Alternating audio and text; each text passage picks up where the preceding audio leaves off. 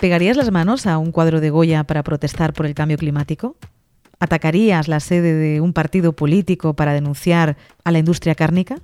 Más detalles del ataque con pintura a las sedes de PP y PSOE, un acto vandálico que ha llevado a cabo un grupo de activistas climáticos. Algunos de el los resultado, cinco personas han sido detenidas por estos actos vandálicos. Hoy vamos a analizar quién hay detrás de Futuro Vegetal, cómo funcionan, qué exigen. La nueva protesta de justicia climática que encarna Futuro Vegetal se instala en el viejo dilema radical. ¿Se empaña el mensaje o se amplifica su alcance?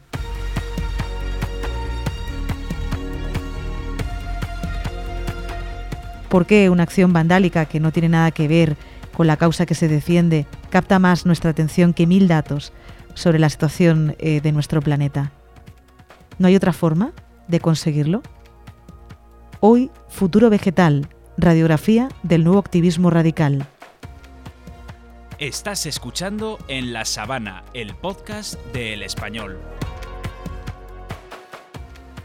Un saludo de Puri Beltrán. David Palomo, redactor jefe de reportajes y portfolio, ¿qué tal? Buenos días. Buenos días, ¿qué tal? Vamos a adentrarnos en las caras visibles de, de, este movimiento de futuro vegetal, pero antes, ¿qué rasgos en común tienen más allá del activismo? Es decir, parece que vienen de un ámbito académico, ¿no? Sí, es un poco, o sea, pasaba un poco como Podemos al principio, ¿no? Que son todo gente como muy formada, ¿no? Y si te, si te das cuenta de los perfiles, pues hay juristas, hay biólogos, hay gente dedicada al medio ambiente, gente que ha estado dentro de la industria cárnica, se ha salido y ahora forma parte de, de Futuro Vegetal. Y bueno, son mucha gente que están muy formadas, que saben lo que hacen y que, y que desde luego que no son, no son cuatro críos como seguramente mucha gente piense que dicen, bueno, pues tiramos una pintura ahí y ya está por echar el rato. No, no, son gente formada que buscan y que tienen objetivos objetivos bien fundados, vaya. Y en cuanto a la estructura, eh, hablamos de un movimiento líquido, ¿no? Sí, o sea, son un movimiento descentralizado, es verdad que tienen... O sea, esto empieza en Estados Unidos y entonces luego ya se va extendiendo, digamos, a Europa, ¿no? Y estos son, re realmente son como tres movimientos que hay aquí en España, que son Extinction Rebellion, que son Rebellion Scientists, bueno, los, eh, la rebelión de los científicos, que no sé si lo he dicho correctamente, y luego lo que, lo que, sería, lo que sería Futuro Vegetal, ¿vale? Y, y bueno, estos movimientos, digamos que entre ellos, eh, pues tienen relación y tal, y forman todos, hay uno que es de Futuro Vegetal y también de científicos, otro que es de Extinction Rebellion y de, y de, Futuro Vegetal.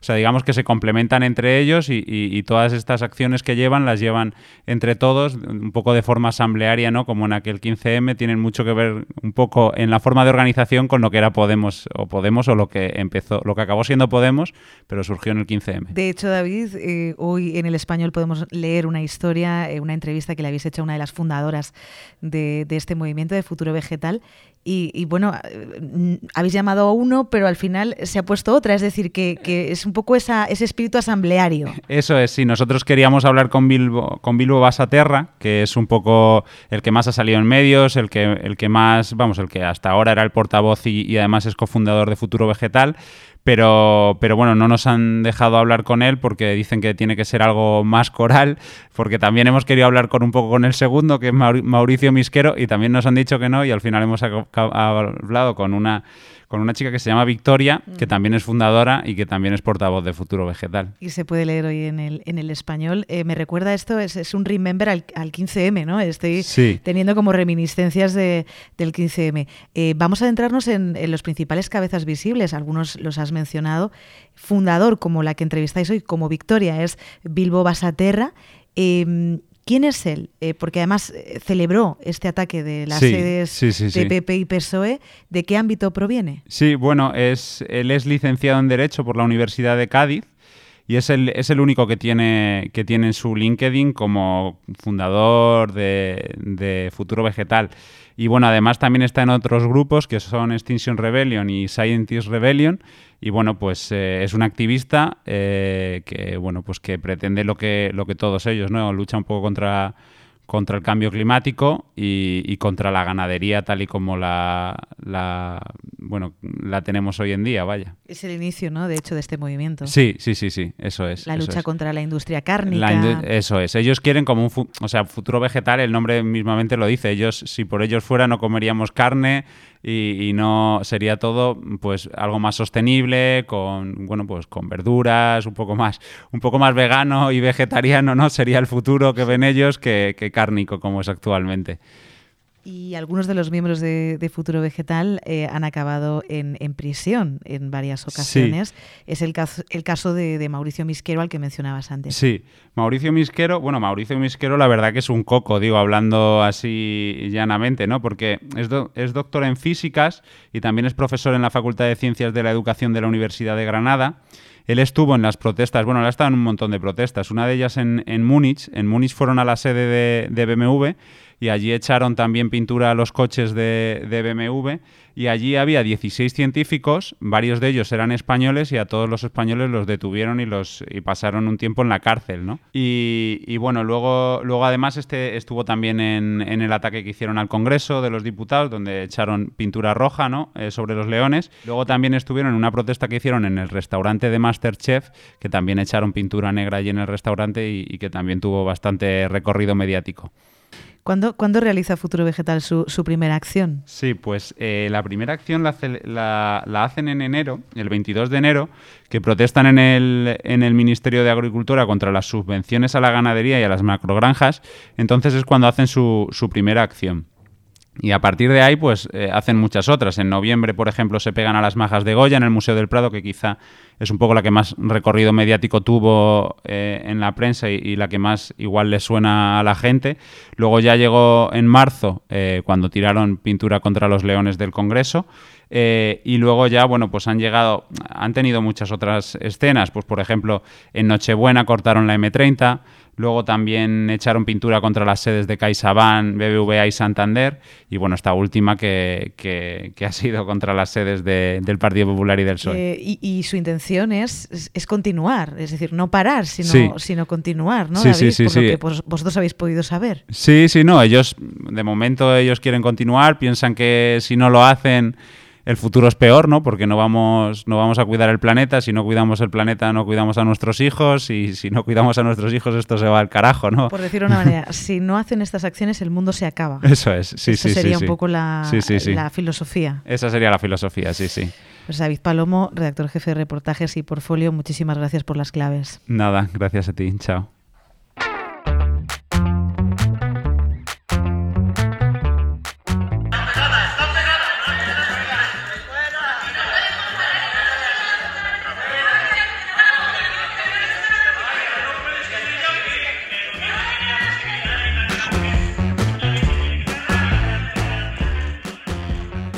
De guerra de las manifestaciones desde los inicios de Extinction Rebellion en Reino Unido fue Love and Rage, y a España llegó como amor y furia. Así se titula el libro del periodista y sociólogo Rafael Ordóñez, editado con colección Clepsidra. Rafael Ordóñez, ¿qué tal? Muy buenos días. Buenos días, Puri, ¿qué tal? Muy bien. Haces un trabajo periodístico eh, en este libro en el que abordas el mapa social de, de, este movimiento. ¿Cómo son las llamadas sesiones de bienvenida de Futuro Vegetal? ¿En qué consisten? Bueno, las sesiones de bienvenida son normalmente son sesiones online, Zoom por Zoom, principalmente porque estas organizaciones no vienen sede y lo que hacen es eh, un poco presentarse y, hablar de cuáles son sus inquietudes y por qué están ahí, eh, por qué están haciendo lo que hacen. La gente que se acerca pues cuenta sus sus, eh, sus inquietudes y por qué se están acercando y, y bueno, pues lo que este primer contacto lo que les enseñan es un poco de teoría básica de, cuáles son sus ideas, al menos en, el futuro vegetal, pero bueno, el futuro vegetal, eh, eh, Extinction Rebellion y Rebelión Científica, todas, todas, todas estas organizaciones tienen sesiones de bienvenidas parecidas. En tu libro hablas de convertirse en bombas de efecto. Llamada de atención, ¿es la base de, de este tipo de movimientos, la llamada de atención? Bueno, ellos lo que hacen es ruido. Digamos que lo que hacen es meter presión a, la sociedad ante una emergencia, que es la emergencia climática, que entienden que sus, sus, formas de actuar lo que están añadiendo es eh, titulares que meten presión a los políticos y que meten presión a la sociedad para que la sociedad sea consciente del problema al que nos enfrentamos. Eso sería más o menos la teoría no escrita de, de, estos movimientos, porque esto es de desobediencia civil de libro, ¿no? de, de, las que ya ha habido en décadas pasadas y ya se hizo no es nada nuevo, no, han inventado nada nuevo. Lo que pasa es que es, es, es una desobediencia civil que, que no habíamos vivido eh, mucho tiempo y por eso nos, ahora nos choca tanto. Y, sobre todo es porque es una desobediencia civil que mete al, al, ecologismo en otra fase, distinta a lo que estábamos acostumbrados a ver, por ejemplo, con Greenpeace o con WWF, ADENA, todas estas organizaciones que funcionaban pues haciendo incidencia política, eh, también hacían acciones, pero estaban mucho más, son mucho menos arriesgadas, buscan titulares, por supuesto, para, para, para llamar la atención, pero digamos que, que estos, digamos, saltan, dan un paso más y van, van a, a, a ser más arriesgados, persiguen eh, más, eh, más llamar la atención más, porque la situación entienden que requiere de acciones más arriesgadas. Ya no creen que se pueda frenar el cambio climático recogiendo firmas en la calle, porque eso ya se ha intentado. ¿Y se puede hacer, por ejemplo, manchando un cuadro de Van Gogh? ¿Esa es la vía? Eh, esa, es la vía para conseguir eh, su objetivo? ¿O es simplemente un elemento de distorsión que acaba sin más? Claro, es un elemento de, es un elemento de llamar la atención porque al final al cuadro afortunadamente no le ha pasado nada porque tenía un cristal.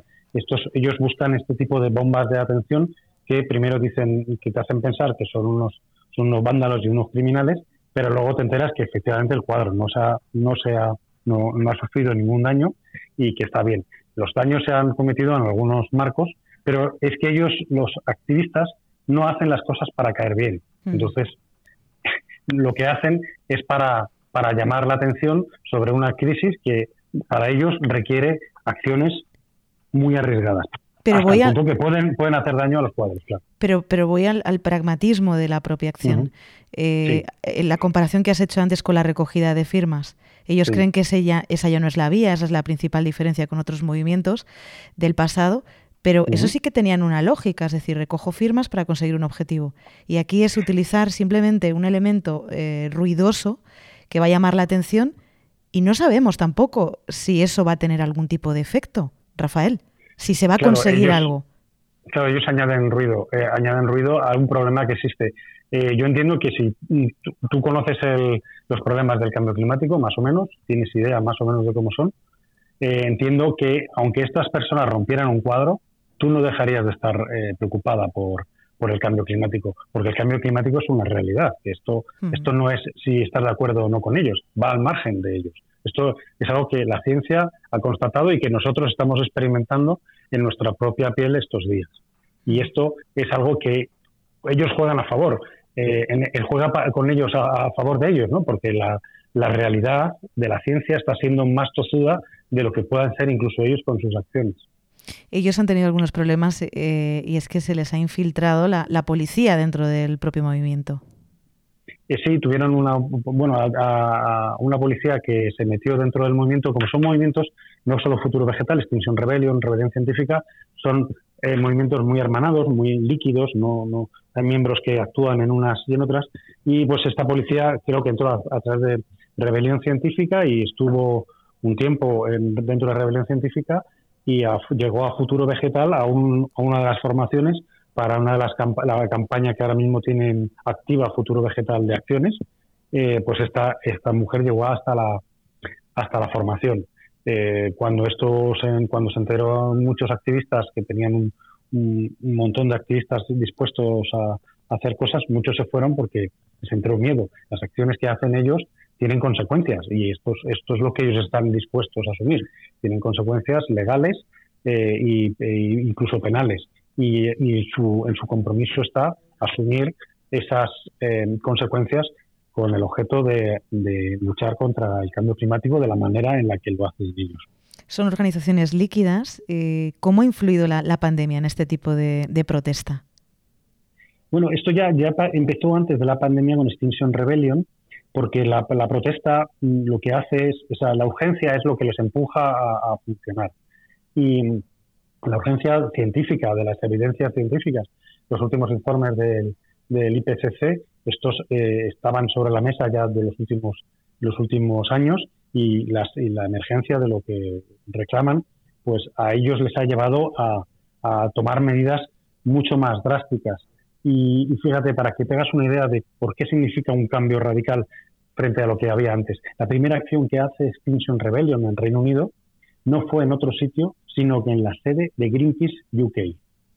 Se metieron dentro, se, irrumpieron en la sede de Greenpeace y se, em, y se ataron allí y querían ver a, a, la directiva y decirles que se unieran a su rebelión porque ellos eh, porque necesitaban que Greenpeace empezara a actuar de manera más contundente a como lo estaba haciendo. O sea, ellos vienen demandando y muchos eran seguidores de Greenpeace y pagaban sus cuotas de Greenpeace, pero ellos decían que el, el, tiempo se nos está echando encima y es la emergencia lo que les empuja a actuar de esta manera.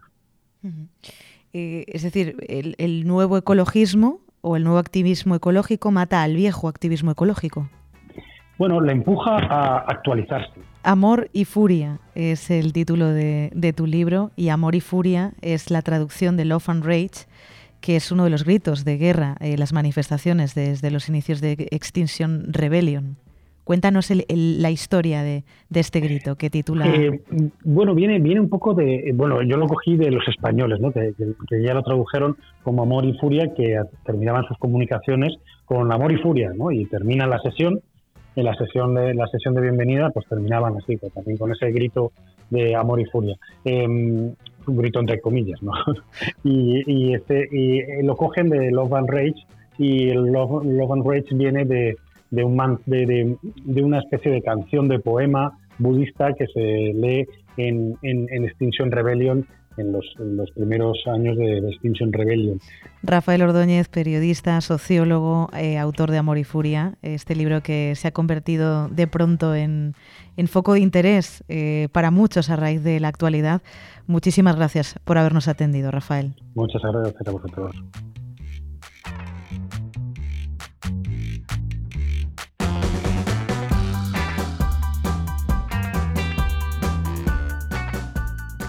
Vamos a darnos un momento, este momento, para considerar por qué estamos aquí. Recordemos nuestro amor por este hermoso planeta que nos alimenta, nutre y sostiene. Recordemos nuestro amor por toda la humanidad en todos los rincones del mundo. Has escuchado En la Sabana, el podcast del español. Si te ha gustado este podcast, compártelo y síguenos en nuestras redes sociales. Un saludo de Puri Beltrán.